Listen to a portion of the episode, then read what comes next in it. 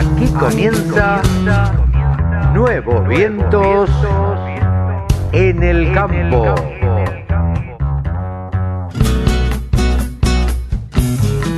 Hola, hola, hola, ¿qué tal? ¿Cómo les va? Muy buenos días, muy buenas tardes, muy buenas noches a todos los oyentes de Nuevos Vientos en el Campo. Esta entrega que hacemos semanalmente los sábados a las 10 de la mañana y los domingos a las 13 por la radio del campo. Hoy, hoy les cuento, tenemos un programa que no vale la pena perdérselo. Ninguno, en realidad. Pero bueno, a lo largo de esta hora y pico en la que vamos a estar con ustedes acompañándolos, vamos a charlar con Alberto Morelli, el presidente de Maizar. Nos va a contar él acerca de cómo va a ser el Congreso que se va a realizar el próximo 30. El Congreso, el Congreso de Maizar. Han instrumentado un montón de cosas y han puesto al servicio la tecnología del productor agropecuario para que quienes lo cubrimos y quienes les interesa no se pierdan nada. Mucha tecnología puesta. Vamos a charlar también con Javier García Guerrero desde España nos va a contar un montón de cosas que tienen que ver con la producción nacional y con la producción internacional. Con él vamos a hablar de seguridad, con él vamos a hablar de actualidad, con él vamos a hablar de un montón de ovinos. Vamos a seguir insistiendo con este tema y más adelante lo vamos a tocar más en profundidad. También charlaremos con Mónica Ortolani. Mónica Ortolani, saben ustedes que es contadora, titular de tonicaonline.com.ar, donde recibe todas las consultas allí en su sitio. Con ella analizamos todo lo que tiene que ver con las coberturas que pueden hacer los productores agropecuarios y qué sería indicado en este momento para que le presten atención. Así que no se la pierdan. Vamos a charlar también con Tomás Forig. Tomás Forig es el titular de Campo Abierto, una nueva aplicación para el sector agropecuario a lo que tiende es a intercambiar el, trabajo, para que todos quienes están en, el campo puedan ofrecer el trabajo que pueden hacer en el campo y puedan requerir eh, trabajos que se puedan realizar en el campo. Tanto los alambradores, los tractoristas, los electricistas, los que hacen pozos, un montón de actividades que se pueden utilizar a través de esta aplicación que se llama Campo Abierto. Así que tenemos un programa realmente, realmente muy importante que los invitamos a escucharlo. Luego de esta pausita musical que hacemos, arrancamos con todo.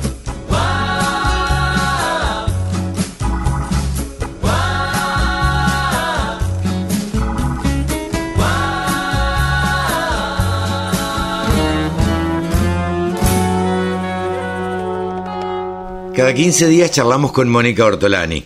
Bueno, es contadora de la ciudad de Junín, ustedes ya la conocen, titular de tonicaonline.com.ar y a su vez eh, es casi como una columnista de Salvador de Estéfano, casi no, una columnista, integra el equipo de agroeducación y siempre charla con nosotros para, bueno, para tener el pulso de cómo eh, a ver, les está yendo o qué es lo que están haciendo los productores agropecuarios en el interior. Hola Moni, ¿cómo estás? Hola, ¿cómo estás Carlos? Una alegría estar como siempre con vos. Bueno, em, a ver, en principio la actividad del campo, más allá de, de todo esto, más allá de la pandemia, más allá de la cuarentena, extendida, no extendida, como sea, eh, el campo hacia adentro continúa trabajando. ¿En qué situaciones crees o, estimás vos que están hoy los productores agropecuarios?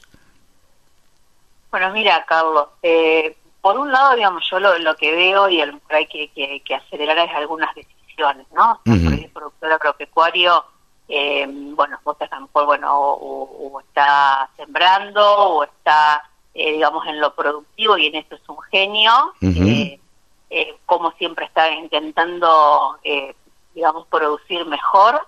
el tema es que también hay que tomar decisiones tanto de, digamos, de compra de insumos, porque hoy estamos en un momento clave, ¿no es cierto? Porque, bueno, tiene que estar decidiendo si va a fertilizar o no más el trigo, eh, tiene que estar viendo cómo va a producir eh, maíz, cuánta soja va a hacer, si va a hacer cosas. Eh, incluso hasta, ver por las perspectivas de precio, a lo mejor está viendo si hace alguna otra modificación en su plan de siembra. Pero básicamente cerrar insumos, vos sabés que es el tema que me mueve por mis más de 20 años de experiencia en el sector. Sí. y, y yo veo que siempre en la compra de insumos siempre te condiciona después eh, cómo vas a vender esos granos. Y em, yo lo que veo que hoy estamos en un contexto de oportunidades, de buenas tasas de financiamiento en pesos, como ya lo hemos hablado, porque hoy puedes estar vendiendo cheques en, el mercado de capitales a un 25, a un 20%, 25 según el plazo, lo mismo que hay algunas otras líneas de créditos bancarios, a lo mejor que no pueden acceder al 24, pero sí al 29, al 35. Y si vos eso lo comparás con el mayor valor futuro del grano, o eh, como sabés, eh, bueno, por una relación que hace Salvador entre, el, digamos, la deuda y las reservas, es como que estamos al límite de una posible devaluación futura, eh, que a lo mejor va a ser más pronto de la que de la que nosotros pensamos. Bueno, es el momento para que puedas atar cabo, digamos, de lo que sí sabes, porque yo digo, lo que sí sabe el productor eh, es lo que va a clavar en la tierra, sí, cuántos sí, insumos necesita. Lo que va a sembrar y, lo que le va a poner. Exacto, o sea, lo que vos si tenés saber cierto es lo que vas a necesitar invertir en el insumo ¿cierto? Bueno, ¿cuántos dólares es eso? ¿Cómo lo voy a financiar? Y vos sabés que, por algunas consultas de mis clientes que, me hicieron, cuántos ya tenían cerrado, bueno, digo, a ver, voy a hacer una encuesta en Twitter. ¿Qué porcentaje de todos sus insumos tienen cerrado? Bueno, y mira que tienen el 55% cerrado y el 45% aún sin cerrar. Es, una, es un montón, ¿no? Mucho. Vos sabés que las, las ofertas de precampaña, viste que siempre todas las insumeras siempre salen con sus líneas de precampaña, que por lo general son hasta junio julio. Claro. ¿Mm? Ya, julio es otra lista, por lo general, ¿no? Eh, entonces, bueno, yo digo, aprovechen estos últimos días, favor, para cerrar la mayor cantidad de insumos posible y en lo posible, eh, digamos, háganlo con líneas de financiamiento en peso eh, y también mirando los mercados de futuros de los granos, ¿eh? porque hay veces que a lo mejor vendiendo un cheque a una menor tasa, eh, podés conseguir un mejor valor futuro, a lo mejor estando vendiendo un trigo a una posición diferente, eh, o, o, una soja futuro a un precio diferente cualquier cosa que hay que analizar, yo siempre digo, no me gusta dar recetas porque hay que analizar digamos cada situación particular de cada de cada productor. Claro, pero eh, pero en general el, el, consejo sería si cerrar insumos cuanto antes. exactamente, aten la certidumbre, o sea, aten, aten lo cierto. Lo mismo a lo mejor tienen vencimientos de deudas en dólares que a lo mejor van a ocurrir en los próximos días. Bueno, fíjense, a lo mejor que pueden estar anticipando algún pago, ¿eh? claro. Eh, traten, digamos, de, digamos, sin caer en la, locura, pero sí, digamos, el, productor hoy necesita eh, sentarse también más sobre los números, o sea, así como es un genio dentro de la tranquera, también tiene que, um, digamos, hacer un camino, digamos, en mejorar el, digamos, el análisis de sus números y de las estrategias financieras que eh, yo siempre digo que en la compra de insumos pueden hacer un gran diferencial. Claro, se puede hacer una diferencia al final de cuando vendan este lo, lo producido. Es que vos sabés que los márgenes se achicaron mucho. Claro. Entonces, bueno, vos hoy, eh, o sea, sobre los precios, podés los precios no los tomás, ¿está? Pero, eh, digo, no podés incidir en tus, mucho en tus decisiones de precio. Lo que sí podés hacer es mirar tus números internos, cuál es el precio que te cierra y ver cuáles son los precios, digamos, eh, disponibles o futuros que te cierran mejor la ecuación. Claro. Entonces hay, digamos, hay dos temas, o sea, uno cerrar insumos y el otro ver cómo poder hacer alguna estrategia de cobertura flexible que te permite recuperar un poco de, valor. Claro. Así que bueno, a disposición, Carlos, de, digamos, de, de los productores la quieren consultar a, a, Moni, se ponen en contacto a través de Twitter, fundamentalmente de Twitter. Sí, eh, Twitter, arroba Ortolani Mónica y me encuentran lo más, lo más directo. Exactamente, Ortolani Mónica, la siguen y le mandan un mensaje directo, le dan el celular y Mónica seguro que se va a poner en contacto. En cuanto a lo político, yo te diría eh, que es, difícil hablar, porque la verdad... Nos vamos a desgastar, nos vamos a desgastar. Así que, ¿sabes qué? Concentrémonos en lo que sí depende de nosotros todos los días, día a día, generar mejores entornos, digamos, de, de valores de trabajo, de ponernos sobre los números que podemos hacer en un contexto, digamos que es difícil, ¿no? Sí, claro. Y, es complejo y nos desafía. Y por ahí tenemos que juntarnos con otras personas que también nos ayuden a, digamos, a, o a mejorar eh, la productividad, ir a más escala, eh, tener no sé, mejores decisiones financieras que se lo vean desde otro punto de vista, reunirte con tu contador para que, bueno, reducir el impacto impositivo. Entonces, bueno, hay muchas cosas eh, lindas para hacer y que también nos permiten eh, mejorar como personas, como productores. Totalmente. Moni, yo te agradezco muchísimo este contacto, como siempre, con la Radio del Campo. Y bueno, estaremos charlando dentro de 10 días o 15 o una semana. Vaya a saber. Y este, siempre a disposición. ¿Y en qué contexto? Te mando un beso grande, muchas gracias y buena semana para vos. Gracias, Carlos. Un abrazo, buena semana para todos. La mejor forma de trabajar es escuchando la radio del campo. Estamos en comunicación ahora con Javier García Guerrero. Javier García Guerrero es el hombre de mil agros con Guerrero. Milagros con Guerrero. ¿Cómo estás, Javier? Muy bien, eh, Carlos, un gusto reencontrarme con vos, con la audiencia, para mí eh, un verdadero placer y también este, una oportunidad de compartir lo que trabajamos, lo que estamos generando aquí con un equipo para, para la mejora de estas, todas estas facetas que tiene el agro. Nosotros, con nuestro equipo de la Radio del Campo, nos comunicamos en este momento con Javier, que está, por supuesto, en España, este, que ya se los hemos adelantado, eh, contame, eh, a ver, estás en España. Yo estoy tomando mate, son las eh, diez y pico de la mañana cuando estamos grabando esto. Vos ya comiste, son las tres de la tarde. Tenemos cinco horas de diferencia. ¿Cómo está el tiempo en España? Arrancando el verano, ¿no es cierto? Ya tuvimos este treinta y pico de grados, este y está yo yo estoy en, en las sierras de Guadarrama, cerca digamos, del centro de Madrid, pero con todas las ventajas de que a la noche refresca un poquito, no es, no es tan agobiante, pero sí, sí, ya estamos a full en, en el verano. Bien, bien. Eh, acá estamos entrando en el invierno, en, el, en lo que se dice que va a ser el pico de la pandemia. Eh, ya tenemos, ya estamos un poco cansados todos este, de este encierro, que yo siempre digo, eh, y este es un comentario que te hago, eh, Javier, y que quiero que compartamos. Em, este encierro lo sufrimos quienes vivimos en Capital y Gran Buenos Aires. ¿Sí? En el interior la vida es otra, siempre lo fue, pero en este caso este, también es otra la vida en el interior. es una vida más relajada, es una vida este, con menos restricciones para, para, para andar, para salir, para, para moverse. Y por supuesto, lo que nunca se dio fue que hubiera alguna restricción para la producción agropecuaria. Hecho va a haber algunas restricciones operativas, Carlos, en el sentido de que no más peones golondrina, esto tiene un efecto muy muy fuerte en producciones como la cebolla o el zapallo, las producciones, digamos, no típicamente extensivas eh, de la pampa.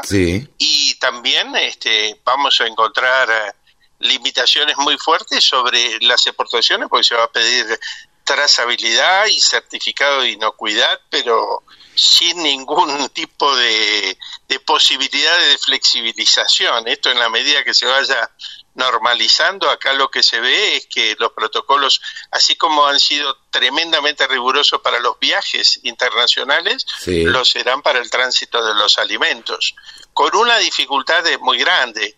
Trazabilidad significa saber este, de, qué lote, de qué lugar vino esta soja que estamos este, comiendo en esta galletita, y tiene que estar totalmente informado cada uno de los pasos, te evita la, o sea, no puede cohabitar con la evasión impositiva, no puede cohabitar con un tema que se ha hecho muy, muy de estos días, con este, la importación temporaria de soja que hacía Vicentín, que llegó, llegó a controlar el 15% de la, de la exportación de soja de Paraguay, para, digamos, con, un número muy alto para conseguir dólares baratos, con un dólar muy bajo para exportarlo después. Parte de un negocio y de un circuito de comercialización este, todo este tipo de, argucias o de picardía, o como la quieras llamar, que se termina. Sin duda, también estas, estas, exportaciones que vos eh, hablabas tienen que tener trazabilidad desde la semilla hasta las buenas prácticas, eh, todo, digamos. O sea, la trazabilidad es trazabilidad si es desde el principio hasta el final, si no, no es trazabilidad. Y con una garantía de inocuidad con un auditor externo. No nos olvidemos que el SENASA eh, dejó de pagarle a los inspectores y ahora los inspectores los pagan los mismos frigoríficos, con lo cual desde el exterior se ve como una falla de control muy grave que un asalariado tuyo sea el que firme el certificado de Senasa, en el cual este, también vos fijate otro impacto que se observa con mucha preocupación. En Alemania, en un solo establecimiento, más de 1.300 contagios, un solo establecimiento frigorífico. En la Argentina, sin que yo haya observado eh, una preocupación acorde, más de 10 establecimientos de frigoríficos no han suspendido su faena por tema de coronavirus. No, no, no. Eh, vos sabés que se habla además aproximadamente en, en las plantas frigoríficas de la Argentina eh, de no más de 20 casos. Este, de, de 20 personas afectadas, cuando sabemos que en Estados Unidos este, eh, ha corrido casi peligro el abastecimiento de carne eh, por la cantidad de contagios que ha habido en las plantas frigoríficas. Sí, sí, más de 20.000 y en eh, y en Irlanda, por ejemplo, más de 2.000 y aquí en este en España también hay plantas donde ha habido más del 30% de afectados. bueno, en Brasil en una sola planta más de 1.000.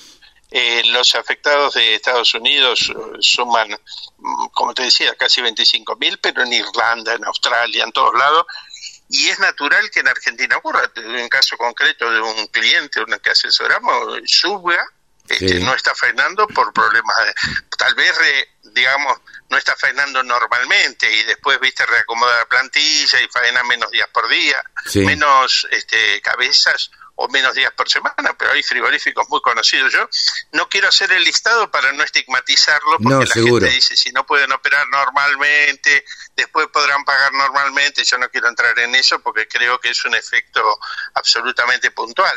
Pero va a haber que modificar los eh, los protocolos porque aquí se aquí digo en la Argentina donde está la mayor parte del equipo se trabaja eh, hombro con hombro los comedores, los vestuarios, nada se ha modificado. Claro. Y la pandemia es un hecho real, ¿eh? No, no, no, sí, sí, esto sin duda, sin duda. Eh, tampoco estoy de acuerdo, eh, hoy se lo decía tempranito a alguien del SENASA que me mandaba una información donde me ponía eh, todo eh, a ver, ¿cómo de explicarte? Todo lo demás que se había exportado en la Argentina en, el primer semestre. Entonces yo le decía, Alejandro, pero con este criterio estamos mejor que el año pasado. Bueno, en términos productivos, no, eh, claro.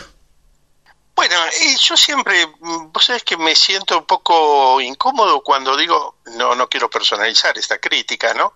Desde los organismos oficiales de cualquier signo y de cualquier gobierno, mm. presentan en lugar de información, propaganda. Sí, totalmente. Porque habría que, claro, habría que decir también que se exporta más a menor precio. Pero claro. Porque el precio promedio de la exportación argentina ha bajado. Habría que decir también que el, aumento de la faena global es más por el consumo interno que por la exportación. Que se ha exportado más y mucho más, no cabe duda. ¿Desde dónde habría que preguntar? Desde los países que no pueden faenar. Por lo tanto, una vez que ellos puedan faenar de nuevo, ¿va a seguir este proceso de sostenido de las exportaciones? Sí, Porque, por ejemplo, la exportación a China está fuertemente cuestionada. Claro. Eh, cuestionada, digamos, su continuidad eh, con este dinamismo, no su inexistencia. ¿Por qué? Porque si se les cae el Producto Bruto, en realidad va a caer este, el consumo de proteína como en cualquier país del mundo cuando cae el ingreso. O sea, no hay, eh, me parece inoportuno, Carlos, por lo menos, que... se haga una propaganda de tipo fuego artificial con una sin pintar el panorama completo para tomar decisiones. Totalmente, yo creo que cada cada ministerio lo que hace es lo que vos decías, en vez de informar y limitarse a informar sus departamentos de comunicación, limitarse a informar, tal vez, a ver, y no estoy criticando a, mis colegas, simplemente estoy diciendo, les bajan la línea de que tienen que hacer una especie de propaganda de todo lo que se hace bien, escondamos lo que se hace mal y este, remarquemos únicamente eh, todo lo positivo. Y a veces hay que contar la realidad. Sí, porque aparte, Carlos, decir una parte de la verdad es una manera de encubrir la posibilidad de conocerla, digamos. hablemos de este fenómeno, bien, pero habla completo del fenómeno. Claro. no, no me digas, sí, aumentó tal cosa. Es lo mismo que decir, este paciente ya no tiene más fiebre, entonces está curado. No, tiene cáncer. Sí, claro, sí, sí. Es relevante, digamos, claro. Totalmente. Te desafío, vos sabés que a ver, nosotros eh, desde la radio del campo somos medio fanáticos de lo que tiene que ver con ovinos. ¿Sí? Eh, como no lo habíamos charlado y como yo, eh, la gente lo sabe, nunca preparo las entrevistas, o mejor dicho, me gusta charlar con las personas que salen por la radio del campo, o por lo menos con, en el programa Nuevos Vientos en el Campo. Eh, sí preparo las entrevistas respecto de los temas que voy a tocar, pero nunca, eh, y esto puedes dar fe, que establecemos determinados temas para, para charlar. Por eso te lo digo al aire y, grabando y no te voy a preguntar sobre esto, pero me gustaría que en una próxima salida, la semana que viene o la otra, cuando charlemos, primero me des alguna novedad que está preparando ahí Javier García Guerrero, que va a ser una, una, una linda novedad. Eh, algo, algo distinto y algo que no, no esperábamos en la Argentina. Y por otra parte, quiero que charlemos de ovinos. ¿Sabes por qué? Porque en España se come mucho borrego. ¿Esto es así? Absolutamente. Primero que nada, que lo he omitido es felicitaciones por el nuevo programa Nuevos Vientos. Ah. Este, mm, la verdad, una muy grata sorpresa que seguro le auguro el mayor suceso a vida cuenta de los antecedentes. Lo que sigue es decirte, mira, yo en realidad soy patagónico, eh, pampeano de nacimiento y he vivido una década más eh, en este, la Patagonia, así que que muy cercano también al tema y, con y he sido, bueno, me molesta la autorreferencia, pero uno de los autores del proyecto que, bueno, ha quedado ya hace muchos años, pero fue el Cordero Patagónico. Bueno. Que permitió... Hoy, hoy, en la Argentina... Hoy en la Argentina eh, se está de alguna manera, con, con, la poquita gente que está trabajando en la división ovina, del Ministerio de Agricultura, eh, están trabajando sobre la difusión del cordero patagónico. A mí me gustaría que, charláramos sobre ese tema, no en esta oportunidad, pero me gustaría que charláramos en extenso sobre, sobre ese tema y, y, de los cortes que se hacen allá y de cómo se prepara y, y qué importancia se le da eh, en, España. Eh, vos sabés mucho de esto, por, por lo que decías, porque, porque viviste en el sur mucho tiempo y, y demás. Y me gustaría que, que, desarrollemos este tema porque eh, hablamos mucho acá en la radio del campo sobre el tema ovejas. Mencionarlo a un queridísimo amigo que ya no está entre nosotros, lamentablemente, compañero de maestría y de investigador conmigo en el Instituto de Economía y Sociología Rural del INTA, que se llamó Ernesto Barrera. Sí, claro. Fue también precursor de las rutas gastronómicas. Y del, turismo rural. Del turismo rural. Sí con, en cual, con su equipo sigo en íntima relación porque yo colaboré mucho en estos temas con él y él fue, digamos, el factotum en, el Cordero Patagónico. Yo pude hacer mi, mi contribución porque estaba en la cátedra de comercialización de la agronomía de la uva y fue un gusto trabajar otra vez más con Ernesto un gran amigo cuya pérdida no terminamos de, de consolarnos. Pero bueno, permíteme y te agradezco que lo recordemos porque trabajó mucho y muy bien con este tema. Mira, yo siempre recuerdo a, Ernesto eh, por un proyecto que teníamos de turismo rural. Alguna vez, teniendo yo una oficina en Belgrano, él se acercó este, con, con esa humildad que tenía y estuvimos, me dijo, mira, la verdad es que vengo para charlar 20 minutos, media hora porque eh, tengo otras cosas que hacer. Finalmente charlamos dos horas y pico. Eh, tomamos un montón de mates. Un fenómeno. Sí, un fenómeno. La verdad que un fenómeno y, vaya nuestro recuerdo y, que sea justicia también, ¿no? Este, porque ha sido una persona reconocida dentro de lo que vos decís dentro de, del turismo rural y dentro de lo que tiene que ver con el cordero patagónico. Pero te comprometo. Sin duda, todos los que tuvimos el gusto, el gusto de trabajar con él, aprendimos mucho y disfrutamos mucho de su amistad. Sí, sí. Eh, te, te, comprometo para eso, para que charlemos un día eh, 10, 15 minutos sobre, eh, solamente sobre, sobre ovinos este, y no nos extendamos mucho en lo que sucede acá en la Argentina, sino lo que sucede afuera, porque yo quiero ver pronto en todas las carnicerías de mi barrio o, del Gran Buenos Aires, eh, que el carnicero me ofrezca milanesas de oveja, que el carnicero me ofrezca un costillar con paleta o una paleta, y si es posible me diga cómo hacerla, porque la verdad, a ver, la verdad sea dicha, yo sé cómo hacerla, porque me crié en el campo y me crié comiendo borregos y este y, sé cómo hacerlo. Y, y creo que en la Argentina tenemos esa idea del corderito patagónico y de que el cordero es para el cumpleaños o para las fiestas este o, para este tipo de cosas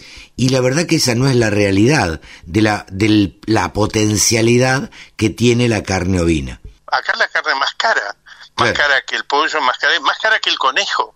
En, Madrid es la carne con diferencia más cara y más valorizada, por supuesto, por el consumo, y mientras que en Argentina muchas veces la gente la vincula indebidamente a la carne con grasa, al guiso, y no tiene absolutamente nada que ver, pero APE como, como efecto secundario ha hecho que se haya despoblado la provincia de Buenos Aires de las majadas, que cuando yo era chico en el campo este, eran un paisaje absolutamente cotidiano. Bueno, ahora esto está cambiando, se está revirtiendo. Yo estoy en un grupo de WhatsApp de, de ovinos eh, y no sabes eh, el intercambio que hay y el interés este, quiero comprar eh, tantas hembras y qué sé yo, para madres y bla, bla, bla, tengo un carnero. Y, hay una actividad impresionante que se está gestando en la Argentina. Lo que faltan eh, son todavía consumidores y esa masa crítica de consumidores y falta también eh, formalizarlo a esto. A ver, ¿qué quiero decir? Sí, los canales de abastecimiento. Totalmente. Eso y por otra parte que se formalice la actividad, porque en tanto y en cuanto se tenga que vender en la carnicería, eh, esto va a ser, para decirlo este, con todas las letras, en blanco. Eh, todavía es una actividad que tiene eh, mucha actividad en negro y se vende en los pueblos, el corderito este, y demás.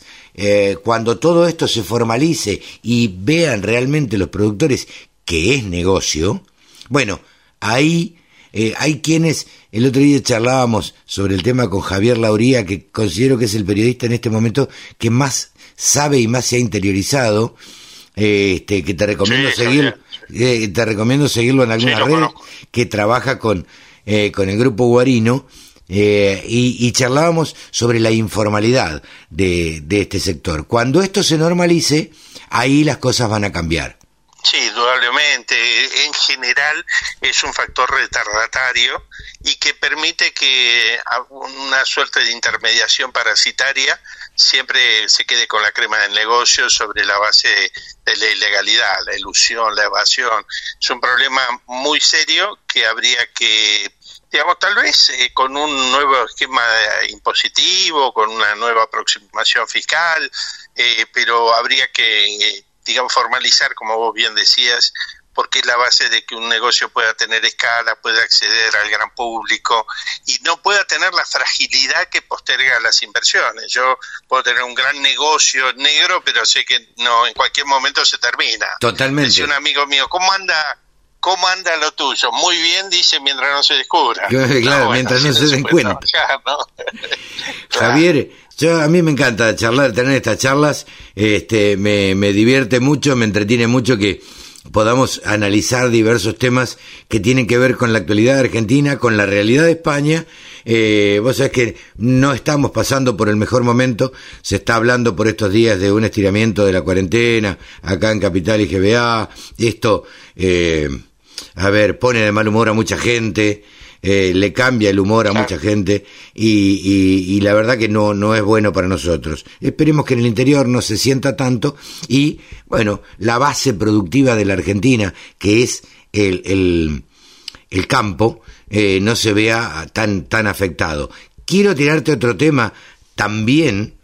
Eh, vos sabés que en la Argentina, en este momento, yo sé que te lo comento porque vos estás al tanto de todo lo que sucede, eh, está habiendo muchos desmanes en lo que tiene que ver con Silo Bolsa. Entonces, me gustaría que charlemos la semana que viene y casi que te comprometo para que charlemos sobre este tema y cómo se podría solucionar aquí en la Argentina.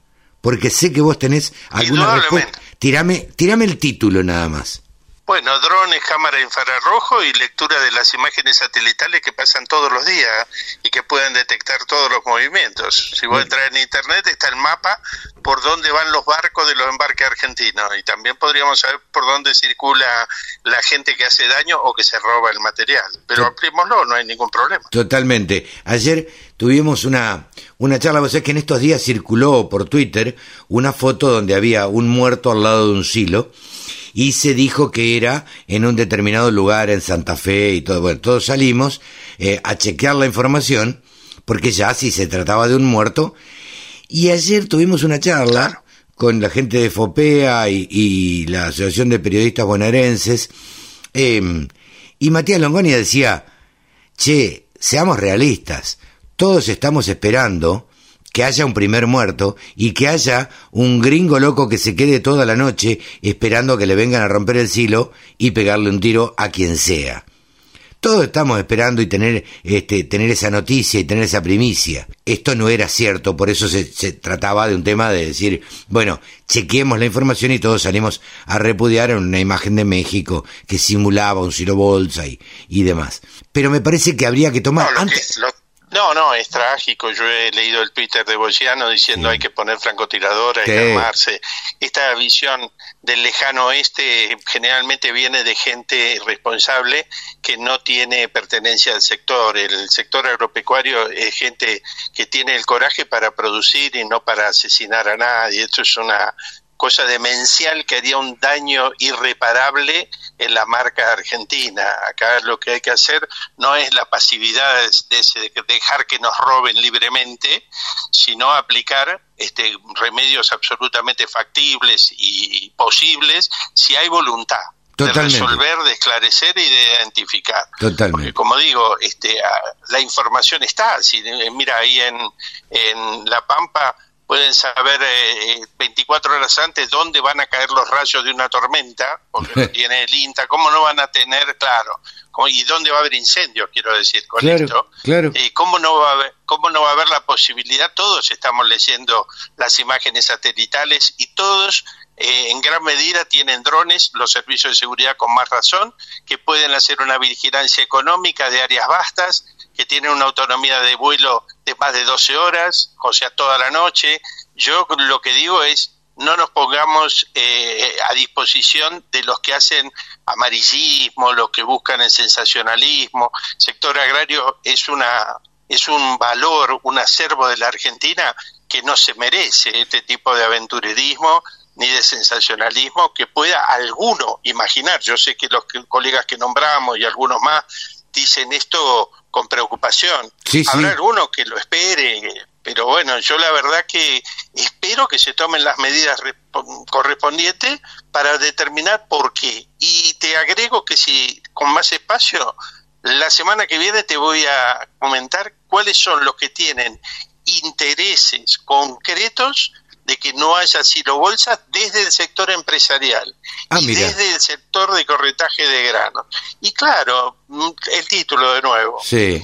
Una empresa, Cargill, desarrolló toda una red de acopio propia que desplazó un montón de acopiadores y todo, que son muchos menos que antes ahora, claro. en los últimos años, legítimamente. Otras empresas, como Vicentín, este, le pagaban un poquitito más a los corredores porque porque luego manejaban con los cupos el porcentaje de la entrega, ahí había una bicicleta, luego vos entregabas, fijabas un precio, pero te lo liquidaban en otro momento y mientras tanto otra bicicleta, y la aparición de los hilo bolsa de la gente que no había entregado. Claro. Claro. operativo. ¿eh? ¿Habrá algún interés en que los tipos, en lugar de estar en los hilo bolsa, se dediquen a vender y entregar eh, con independencia de que obviamente hay sectores políticos que lo necesitan. Sin duda. Porque acá confluyen un montón de intereses comerciales también de reemplazar a Vicentín y desafiar la lógica que originó el Silo Bolsa. Claro. Porque ahora no va a haber la posibilidad de bicicletear como antes. Claro. Javier, yo te agradezco muchísimo Siempre es muy, muy agradable charlar contigo. Eh, la semana que viene vamos a estar charlando de nuevo y vamos a estar teniendo una columna, una charla este, eh, para, para la radio del campo. Así que eh, la semana que viene estamos en contacto de nuevo. Te agradezco muchísimo. Yo soy el agradecido, como siempre, Carlos, a esta posibilidad de expresarnos, de compartir ideas y de valorizar el trabajo que estamos realizando. Y para mí es un, orgullo hacerlo a través de la Radio del Campo, con toda la cobertura que ustedes tienen y toda la profesionalidad que pone siempre en juego, además de, la amistad que disfrutamos. Te envío un gran abrazo para vos, un saludo para toda la audiencia. Igualmente, saludos para toda la familia por ahí. Javier García Guerrero, Milagros con Guerrero en la radio del campo. 24 horas con contenidos del agro. Llegó la radio del campo. Estamos en comunicación ahora con Alberto Morelli, el presidente de Maizar. Precisamente el 30 eh, se va a realizar se realizó la, semana pasada en la jornada de lanzamiento, el 30 va a ser el Congreso de Maizar. ¿Estamos preparados? ¿Estamos preparados, Alberto? ¿Cómo te va? Buen día. Eh, buen día, Carlos, qué gusto charlar contigo.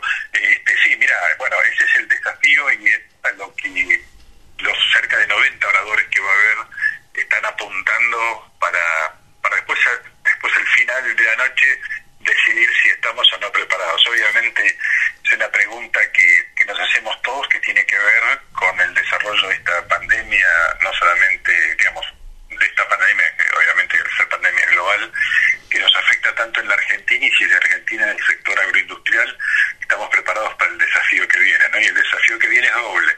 Es el desafío interno que vamos a tener que trabajar muy duro en una economía muy resentida, con un problema grave de, desocupación y con un mundo que es probable que en algunos sectores se cierre, a pesar de que los alimentos son vitales. Y entonces va a ser un trabajo muy duro el que vamos a tener que hacer. Por eso la idea es de invitar y para que para que estén hablando especialistas no solamente nacionales, sino internacionales. Creo que en esto, por ejemplo, la visión de Máximo Torero, que es el economista jefe de la FAO, que va a hablar desde Roma, este, es importante, ¿no? Porque la visión que tiene la FAO de, cómo esta, este, toda esta pandemia va a pegar en, los distintos países, en los distintos bloques, este, no, es menor. Este,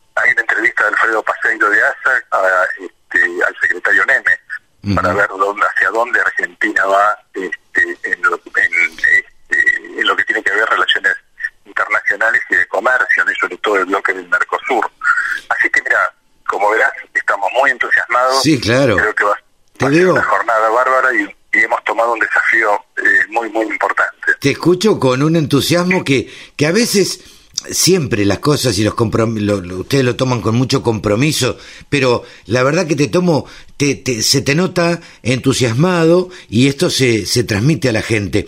Contanos ahora, eh, digo, desde el punto de vista organizacional, eh, fue mucho trabajo, eh, obviamente esto, eh, cuando ustedes empiezan a pensarlo, no se imaginaban que iba a ser todo virtual. Eh, ¿Cómo fue este proceso de reconversión? Mira, esto fue, nosotros empezamos el año pasado, fines del año pasado, yo a trabajar en el Congreso para este año, para mayo de este año. Claro. Este, y de golpe nos ya veníamos delineando un Congreso con logo, con, hmm. este, con un nombre, y bueno, tuvimos que, a partir del coronavirus, agarrar todos los papeles, romperlos, tirarlos al texto, y bueno, y el papel en blanco. Entonces ahí analizamos nuestros congresos presenciales el año pasado, nuestro congreso tuvo 1.200 personas. Este, suponer eh, que en algún momento de la Argentina se iba a poder volver a hacer esto, realmente yo, como, como, todo el equipo nuestro, dijimos, no, va a ser imposible, por lo que estábamos viendo que sucedía en Italia, en España en ese momento. Claro. Entonces ahí analizamos analizamos los números del Congreso y teníamos también los datos, nuestro Congreso los últimos años se venían dando por, por streaming. Este, que, de lo cual realmente, Carlos, nosotros eh, sabíamos que se hacía, y por supuesto que sabemos, porque lo tenemos colgado en la página del streaming, sí, sí. pero eh, no es que lo teníamos en forma consciente, ¿no? En el momento que estábamos dando la charla, no estábamos hablando para el público que estaba en streaming, estábamos hablando para el público que estaba en la sala, claro, sí, sí. en vivo y en directo. Sí, sí, ¿no? Este, y cuando vamos a los números del año pasado, el año pasado tuvimos 3.600 personas tuvimos el Congreso por streaming, de, 15, de 15 países distintos. Claro. Entonces ahí vimos la oportunidad y dijimos, bueno, pero ya tenemos un público ya. Claro, bueno, vayamos a ese público, que sumaremos más público con el público que ya, que, ya viene en forma presencial, y ahí se planteó el segundo tema. vos has estado en muchos de nuestros congresos. Sí, sí. Y, y, y sabés que nuestros congresos tienen un fuerte componente de networking, ¿no? De, de, encontrarse ahí en el salón. De hecho, Pero hemos sí. medido que hay un porcentaje de personas que vienen al Congreso y no entran a las charlas. O sea, que lo que van es a relacionarse. Totalmente, ¿sí? totalmente. Entonces ahí, ahí, vino el segundo desafío. Eh, teníamos que hacer algo más que streaming. Entonces ahí contratamos una cosa que es muy novedosa, que es una, una plataforma que la que la van a acceder todos aquellos que se ingresen al Congreso. Cada uno va a poner sus datos, te pide cuanto más datos pones, más después mayor facilidad vas a tener para que te busquen o vos buscar a alguien. Claro, para machear con alguien y que aparezcan tus datos. Exactamente, porque vos vas a tener en la pantalla, va a decir, va a decir perdón, participantes, y ahí va a estar el nombre de cada uno, vos vas a poder clicar en un lugar y tratar de generar una conversación con esa persona. Claro. La, a, a, la persona que vos le mandás el, la posibilidad de conversación va a recibir un mail. Ah, mira Para él después ir y aceptarte, no a través del mail, sino simplemente entrar en la página, en la misma base, entrar y aceptarte. Y vos ahí podés generar un chat con esa persona. Eso no solamente lo van a poder hacer, lo vas a poder hacer con los distintos participantes, sino lo vas a hacer también con los disertantes, o podés entrar al hall comercial, que sería el salón que teníamos habitualmente, vas, vas a ver las distintas empresas este, que promocionan entras al lugar de la empresa y vas a poder generar un chat con un representante de la empresa o ver o ver los materiales que ellos han colgado en su propio sitio de los materiales o las cosas que quieren vender. ¿Vas a poder pararte enfrente al stand? Y si te interesa algún producto del stand, vas a poder interactuar con alguno de los representantes de esa empresa que esté ahí. Exactamente. Claro. Me imagino, eh, te pregunto esto, eh, tuvieron que hacer una inversión muy grande en desarrollo, ¿no? Es una inversión muy grande y vos usaste la palabra justa. Eh, eh, esto no es un gasto, es una inversión. Es una inversión porque esta, esta plataforma nos va a servir para adelante, para seguir trabajando para otras reuniones, otras jornadas.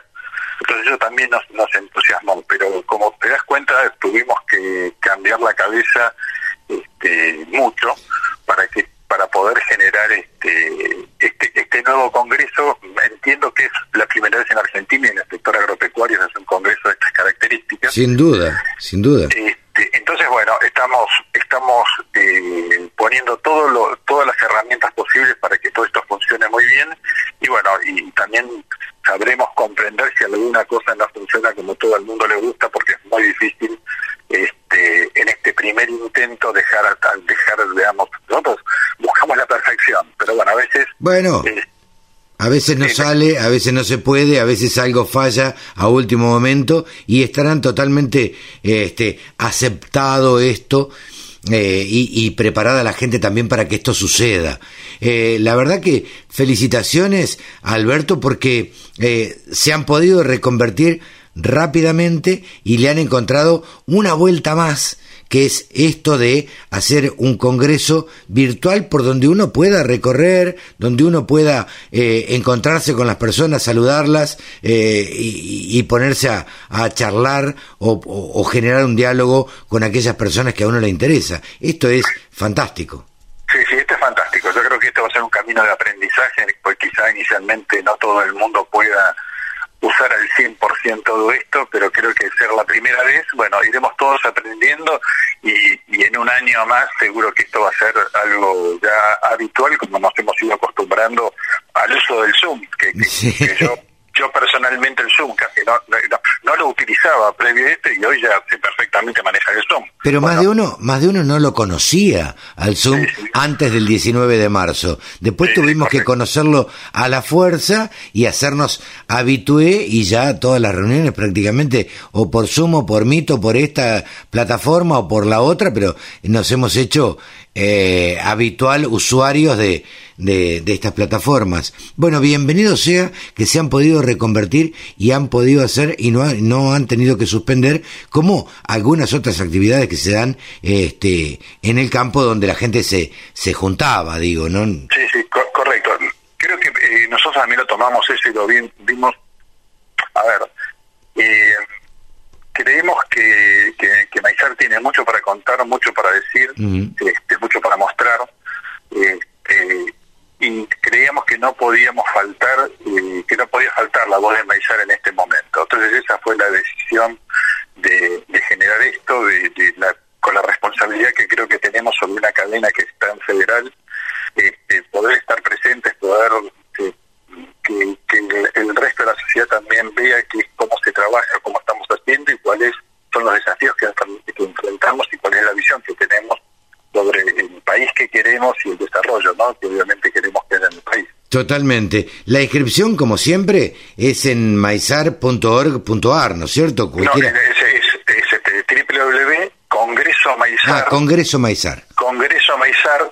Congresomaizar.org.ar. Ahí, ahí, ahí, tienen que, cuando, cuando entran a la página, va, va a aparecer un lugar que dice inscribirse, registrarse, apretan primero registrarse, le pide una serie de datos, entre ellos le va a pedir la dirección de mail y generar una contraseña propia. Claro. Y, cuando dan a aceptar, van a recibir en su casilla de mail este, el mail de aceptación, que eso quiere decir que está correctamente inscrito. Totalmente.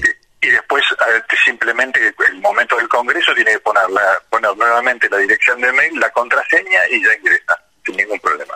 Eh, sin duda que va a ser un, un éxito, desde ya no lo, lo, adelantamos porque como han preparado las cosas de ustedes, eh, esto eh, todo indica que, que, va a ser un éxito y que va a ser totalmente novedoso. La verdad que felicitaciones, Alberto, y, y bueno, y nos queda encontrarnos en cuatro días.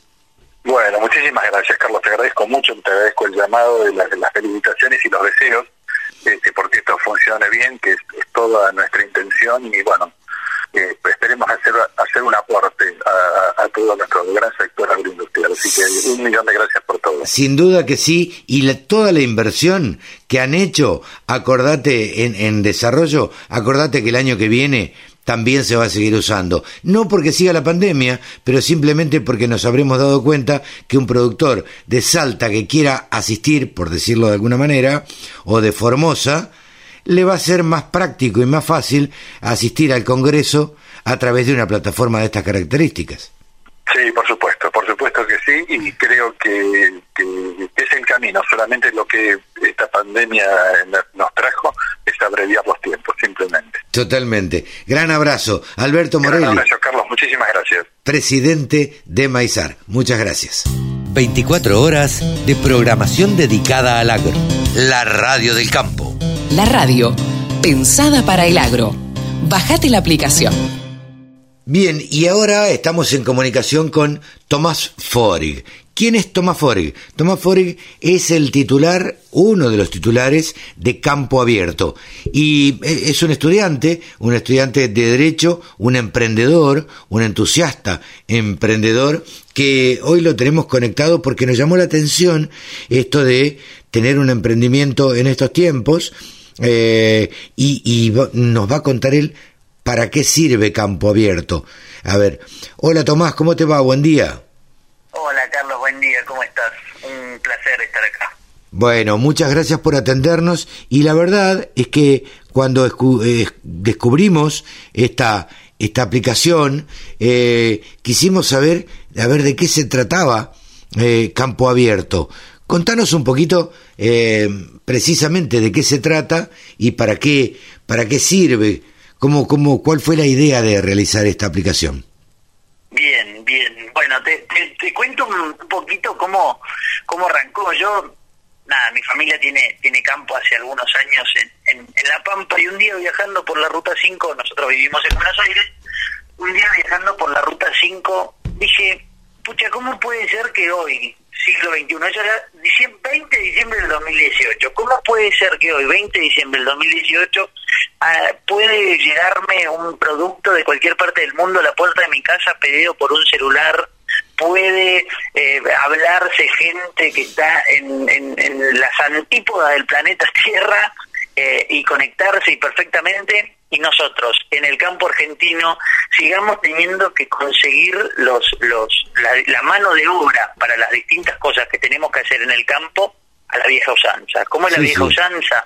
agarrando el, el, teléfono porque está en algún aviso en alguna estación de servicio o está el aviso en un diario o pidiéndole al vecino si no me pasa el número de su molinero o alambrador o lo que fuera porque el mío no puede venir y demás. Y me pareció que había una incongruencia entre el mundo que se nos viene, el siglo XXI que que hoy más que nunca necesita de la tecnología para avanzar lo poco que está pudiendo avanzar en este contexto pandémico. Sí, sí, Y nosotros, con inversiones muy grandes, porque el campo argentino invierte fuerte y en serio, pero con un sistema anticuado que no es tan eficiente. Claro. Y así fue que creamos Campo Abierto. Campo Abierto es una aplicación para teléfonos. Es la primera de su tipo.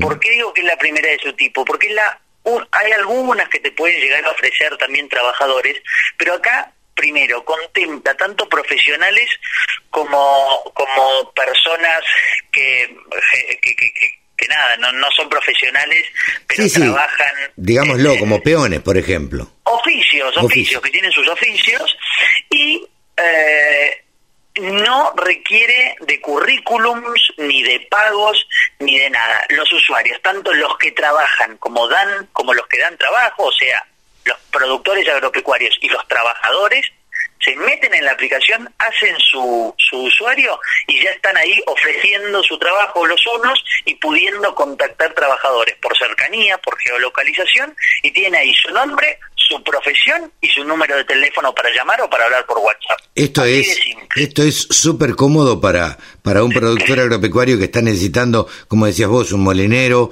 un alambrador, un veterinario eh, o lo que sea. Es de destacar también que Campo Abierto ha sido realizado o está siendo llevado adelante por jóvenes que tienen entre 20 y 30 años. Vos tenés 24, 26 años. Este, sí, yo tengo, sí, yo tengo 24 y todos mis socios, mi socio más joven tiene 21 y el más grande cumplió 30 horas hace una semana y, ahí, y, otro también de, de 22. O sea, somos todos bastante jóvenes porque todos tenemos esta preocupación de que se viene un mundo tecnológico, porque se viene, donde obviamente la gente va a seguir siendo necesaria, pero va a tener que readaptarse al nuevo orden que se viene con la incorporación de nuevas tecnologías, pero creemos que esto se viene. Sí, sí. Mira, yo hablaba en, la exposición de Palermo el año pasado, hablábamos con alguien que, que trabajaba en el, en el Ministerio de la Industria de la provincia de Buenos Aires, y me decía, lo que pasa es que hay veces que en Bahía Blanca hay 20 días de espera por un molinero y a 50 kilómetros de distancia hay dos molineros sin laburo. sin trabajo, claro. De locos. Es una locura, porque no es que están sin laburo porque no trabajan lo mismo, porque no son buenos trabajando, o qué sé yo. No trabajan lo mismo porque no se dieron a conocer, porque no tienen la suerte que tiene el otro, por ahí están hace más años laburando, o con, o con más clientes y demás. Este es un sistema que pone de igual a igual a todo el mundo. Todo el mundo que quiera laburar y que se quiera anotar, y todo el mundo que quiera contratar, puede hacerlo. Esto me parece fantástico en un contexto, eh, sobre todo en un contexto donde el campo se está moviendo, el campo no ha parado, esto lo sabes vos muy bien, y por otra parte hay una cierta necesidad de contratar un tractorista, contratar a alguien eh, este, para que, como decías vos, un alambrador, un molinero o un posero para que haga un pozo determinado eh, o, o, la actividad que sea. Eh, me decías, el registro es muy fácil. Súper fácil, súper fácil y también contar esto, ¿no? Tiene profesiones que también son útiles para los pueblos y también para las casas de los campos. O sea, ahí también se anotan plomeros, electricistas, gasistas, jardineros, eh, pileteros. ¿Por qué? Porque también hay, otro problema que es, muchas veces los productores agropecuarios están laburando en el campo y a veces las casas necesitan atenderse también. No, no, bueno, convengamos que... Traerse a alguien del pueblo para arreglar no sé qué, no sé cuánto. Y también, porque nosotros la idea es que todo el mundo puede usarla en, un, en, el área en que estemos, es que en los pueblos también sirva, porque no hay motivo para que no te sirva en el pueblo. en cualquier pueblo, suponete de la provincia de Buenos Aires, necesitas un electricista, vas también y lo ves. Obviamente, está enfocado para el campo, pero si lo querés traer a tu casa para que te arregle las instalaciones, también podés. Eh, convengamos que los productores agropecuarios en general tienen una casa eh, en el campo y residen probablemente en la ciudad. En las dos, en las dos les hace falta un plomero o un pintor, digo, o un pintor o, alguien que va o un electricista. Eh, Exacto, lo, lo, único que tiene campo abierto es que te asegura que te van a trabajar al campo, que suele ser claro. más difícil conseguirlos. Claro, totalmente. en el pueblo también te, que solucionan. Le deseamos el mayor de los éxitos, Tomás. Esperemos que, que bueno, que tengan muchos registros pronto y, y, volveremos a hablar en cualquier momento para ver cómo, cómo sigue y cómo va evolucionando Campo Abierto. Bueno, Carlos, la verdad que nada, agradecerte un montón el, el espacio, la verdad que es un placer, venimos charlando ya hace rato y la verdad que siempre el intercambio con vos y ahora con, con toda tu audiencia es un, es un placer enorme y un honor para mí. Y bueno, nada, la verdad que seguir, seguir insistiendo, seguir haciendo fuerza en esta en este contexto de, pandemia somos el campo y tenemos que seguir eh, firmes con el pie en la tierra dándole para adelante porque que no queda otra. Así que ojalá, ojalá salga todo bien y sigamos trabajando todos juntos para adelante, que es la, la única manera. Va a salir, seguramente va a salir y bueno, y vamos a estar en contacto nosotros y acompañando el crecimiento de campo abierto. Un gran abrazo, Tomás te mando otra y déjame recordarles nada más a la gente que se la pueden bajar desde cualquier celular inteligente, o sea, sea eh, iPhone y tenga Apple y si no eh, Google Play para todos los, los otros teléfonos, se la bajan gratuita ahí, se hacen su, su usuario y listo, ya están adentro. Eh. Bien. Tomás Fori, uno de los creadores de Campo Abierto, una aplicación para conseguir trabajo en el campo, para ofrecer y para recibir trabajadores. Así que te mandamos un abrazo. Gracias, Carlos. Otro grande para vos. Saludos. Exposiciones, muestras, rurales, novedades. Toda la información en la radiodelcampo.com. Ahora estamos en comunicación desde aquí, desde la Radio del Campo, con Adrián Bifaretti del Instituto de la Promoción de la Carne Vacuna Argentina. Él es el jefe del Departamento de Promoción Interna y en estos días nos hicieron llegar a los periodistas del sector agropecuario eh, una comunicación donde decía que eh, las vacas sin barbijo. Hola Adrián, ¿cómo estás? ¿Qué tal? ¿Cómo, te va? ¿Bien? Eh, mirá, en realidad... contanos, contanos esto, ¿de qué se trataba? y las vacas con barbijo, ¿no? Las vacas argentinas con, barbijo y, trabajando, ¿no? Este, eh, en un mundo en donde está está detenido por, por esta cuestión de, pandemia que, llega verdaderamente a todos lados, lo que estamos viendo es eh, una disminución de, muchísima actividad industrial, muchísima muchísimo parate del transporte, están las imágenes de, los aviones este, parados en los aeropuertos. Este, se calcula que media, media humanidad ha, disminuido su, uso de, los medios de transporte. ¿no? Hay menos producción de, energía. La, Agencia Internacional de Energía está previendo un 6% menos de demanda de energía este año con respecto al año pasado. Es como si la India, para que te des una idea, el país la India con 1.700 millones de habitantes dejara de consumir energía este, este año para dimensionarlo. Esto, lo que se está eh, que inclusive se ve desde, desde el espacio, son, hay informaciones de la NASA, informaciones de la Agencia Espacial Europea, hay una disminución muy marcada de, de todos los gases de eh, efecto invernadero. Claro. dióxido de nitrógeno, de, este, del dióxido de carbono, que es el, principal gas, y, y, en este contexto las vacas con barbijo han seguido trabajando, con lo cual uno de alguna manera pone en tela de juicio esa cuestión de, que siempre se le ha culpado a la ganadería de que es una de las principales causantes de, de la contaminación. Ah, ahora, eh, esto provenía siempre, esta crítica, eh, de parte de, un sector de mm, ambientalistas, eh, donde se agarraban de este tema y decían que la ganadería era grande, gran productora de estos gases contaminantes. Eh, ustedes hicieron un estudio, contanos un poco más.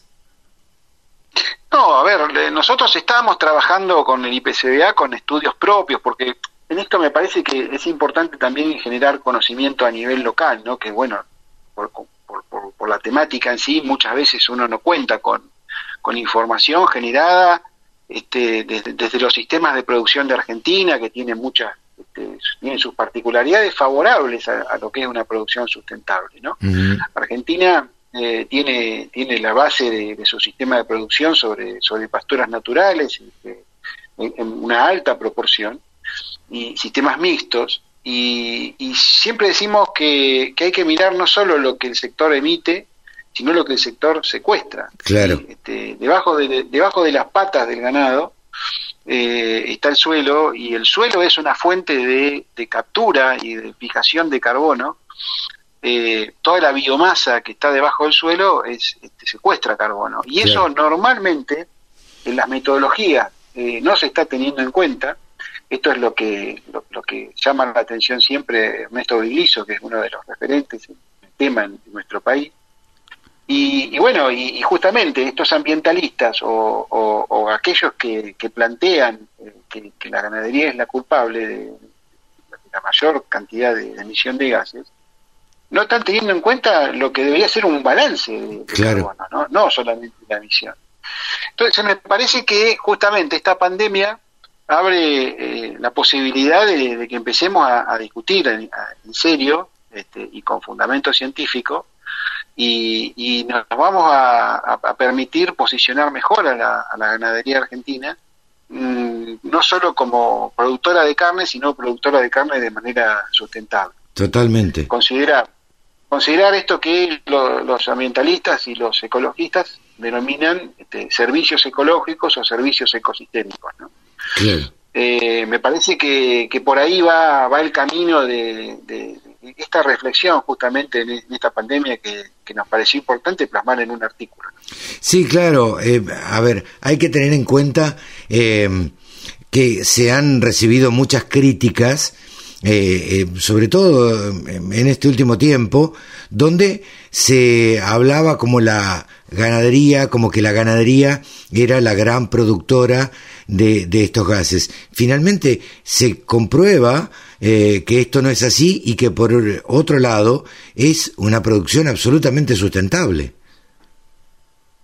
Sí, como, como, te digo, hay, hay cuestionamientos desde, desde lo que pueden llegar a incidir otros sectores, que de hecho se están manifestando en, en estos momentos, y hay, hay cuestionamientos, o por lo menos sería interesante darse un, debate más profundo de las metodologías, por lo que te digo que la ganadería secuestra en gran cantidad de carbono. ¿sí? Es más, nuestra ganadería comparada con la del Mercosur secuestra en mayor cantidad de, carbono. Eh, eso no quita, eso no quita que más allá de, esta, esta discusión, internamente Argentina, eh, en el marco de una política de, apoyo al sector ganadero, puede ir trazando un camino hacia la mejora de algunos indicadores de, sustentabilidad. ¿Y a qué me refiero? A que hay trabajos eh, que, se han hecho hace dos o tres años en nuestro país, inclusive ha estado este, validado por la FAO y, expertos de, Nueva Zelanda, en donde, y bueno, y, también referentes de nuestro país, ¿no? Obviamente porque se hizo acá. Sí, sí. Eh, que te demuestran que vos, vos podés, este, en, en Argentina, con algunas intervenciones de, de manejo, eh, encarar este, esta problemática desde dos puntos de vista. Por un lado, disminuir el nivel de emisiones, ¿sí? Este, por, un camino, y por otro lado, incrementar la productividad. Cuando vos este, mejorás la productividad de tu rodeo, cuando sacás después el, digamos, la dimensión de, la cantidad de emisiones por la cantidad de, kilos producidos, si, si vos aumentás la productividad, estás, indirectamente estás reduciendo la emisión. Entonces, este, eso creo, que en Argentina hay un potencial enorme, como te digo, en, estos trabajos que te menciono y que al que le interesa, si, si va al artículo, tiene el link este, al, trabajo que te, menciono. Eh, y bueno, me parece que hay un, potencial para trabajar también con, mitigación y mucho tiene que ver con manejo. ¿sí? O sea, no, no es que vos vas a decir, este, dependés de, grandes inversiones, yo creo que dependés más de transferir tecnología, este, muchas de ellas de tecnologías blandas de manejo, y por supuesto sigue un, la necesidad de una política estatal que, apoye esto. ¿no? Totalmente. Em, te tengo a, mano, em, te hemos escuchado en, en, diversas charlas que ha generado el Instituto de, Promoción de Carnes. Eh, ¿cómo, ¿Cómo estás viendo en este momento eh, la ganadería en, en la Argentina? Mira, yo la, a ver, sigo viendo como que es un, sector que tiene un enorme potencial, ¿no? Dejando de lado los cuestionamientos, cuando uno mira hacia adelante, eh, me parece que el mercado internacional eh, va a seguir demandando carne. Este, cuando pase esta, esta pandemia, eh, China va a seguir, una vez que, que, llegue o alcance a, su verdadera normalidad. Hoy creo que está todavía en una transición este, pero cuando vuelva o, retorne a, su normalidad, China va a seguir traccionando carne en el mercado internacional. Me parece que van a venir barreras este, o mayores exigencias de algunos países, fundamentalmente los europeos, con estas cuestiones. ¿sí? Por un lado, este, garantía de, sustentabilidad, porque de ellos ellos ya vienen trabajando hace muchos años en, esquemas más sustentables.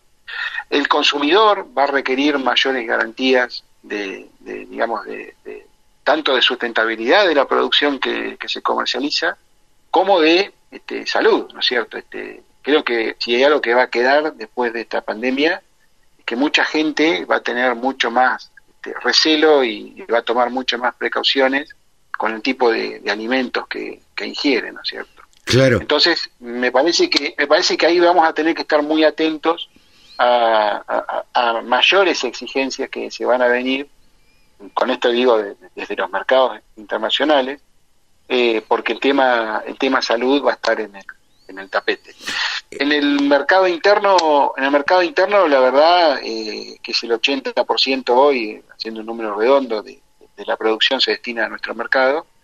Eh, bueno, no van a ser meses este, fáciles los que vienen. Eh, me parece que post pandemia habrá que, ver qué, deja este, desde el punto de vista económico, ¿no? Este, más allá de desde dónde veníamos, ¿no? Claro. Así que, lamentablemente ahí me parece que, bueno, vamos a tener este, un, un periodo muy muy turbulento por delante. Básicamente eh, por el poder adquisitivo de, la gente, entiendo que lo están analizando, ¿no es cierto? Sí, sí, sí. Nosotros este, estamos viendo dentro de los estudios online que tenemos, los, paneles online, eh, siempre preguntamos este, distintas, este, distintas preguntas justamente vinculadas al, bolsillo de la gente, no es su poder adquisitivo. Y estamos viendo este, una, una preocupación en la gente, eh, porque bueno, durante lo que va de esta, esta pandemia, esta cuarentena, eh, ha visto reducido su, su poder de ingreso, este, su, su ingreso concretamente, un, porcentaje importante de la población. Y te diría más, eh, e, esa, esa gente que ha visto reducido su nivel de, de ingreso, cuando vos discriminás si son compradores de carnicerías o compradores de supermercados, hay todavía una disminución mayor en, los compradores de supermercados. Ah, mira. Eh, sí, e, esto es un dato por ahí que, lo vamos a presentar más en profundidad, te diría, o la semana que viene o la otra, porque lo estamos todavía trabajando, pero a modo de adelanto eh, te puedo decir eso, ¿no? Que, como, bueno, algunas otras cuestiones interesantes desde la dinámica propia de la cuarentena, ¿no? De, de cómo ha tenido que quedarse quieta la gente, eso cómo ha influido en, los puntos de donde compra carne, eso que ha implicado el tener que cambiar de, puntos de comprar carne. Todo eso lo estamos terminando de, procesar y lo vamos a, dar a conocer en, los próximos días. Te llevo de nuevo al mercado internacional. ¿Crees que va a haber un requerimiento mayor de la trazabilidad de la carne?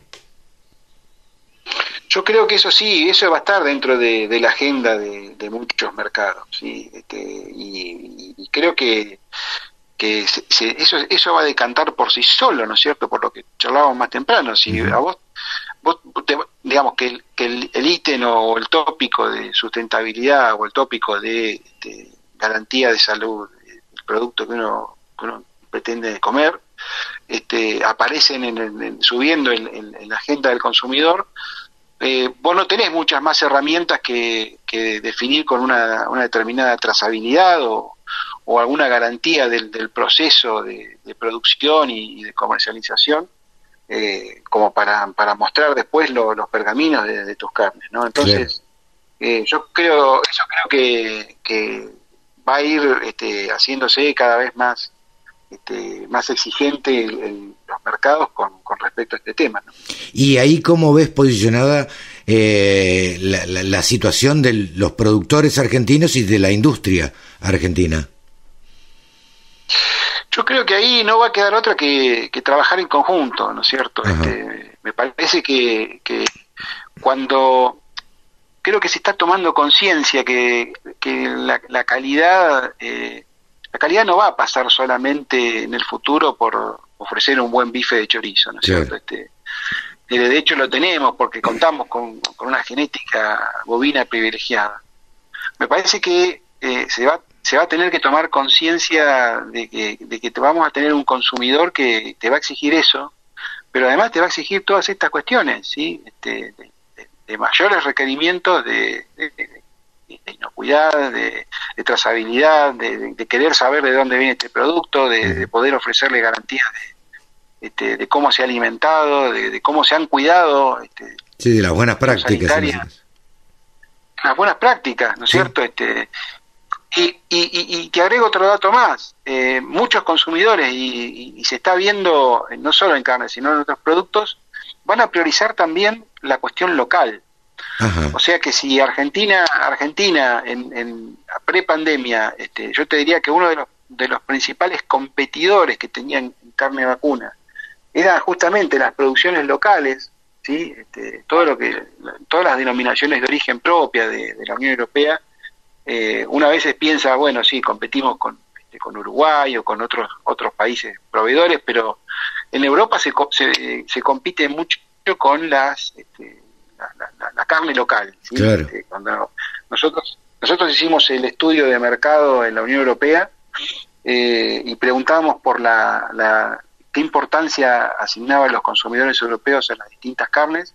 Argentina estaba bien posicionada, pero siempre muy cerca de, la, como te digo, las producciones locales. Entonces, en, un contexto de, pandemia y saliendo del miedo, este, cuando, cuando esto, esta pesadilla termine, me parece que, vamos a tener que competir todavía más con, con el local, ¿no es cierto? se habla del, en, el, comercio se habla del kilómetro cero, de, los productos que están bien cerca de, digamos, del consumidor, ¿no? Claro.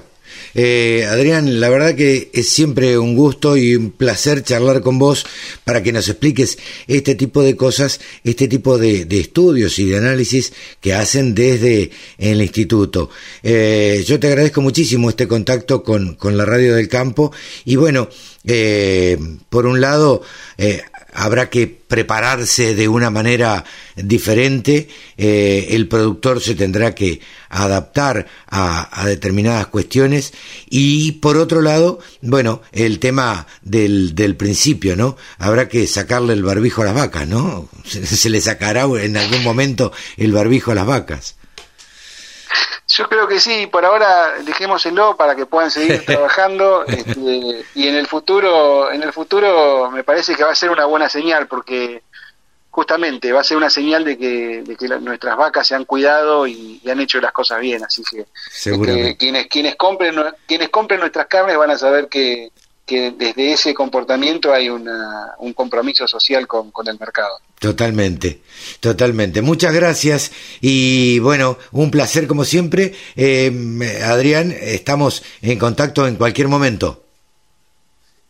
Perfecto, te mando un, saludo para vos y, a seguir cuidándose. Eh. A seguir cuidándose. Adrián Bifaretti, jefe de eh, Departamento de Promoción Interna del Instituto de la Promoción de Carne Vacuna Argentina. Gracias. Remates, buenas prácticas, siembra directa, pulverización. Toda la información en la radio del campo.